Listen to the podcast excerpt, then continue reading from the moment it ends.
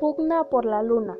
La carrera espacial fue una pugna entre Estados Unidos y la Unión Soviética por la conquista del espacio que duró aproximadamente de 1955 a 1975.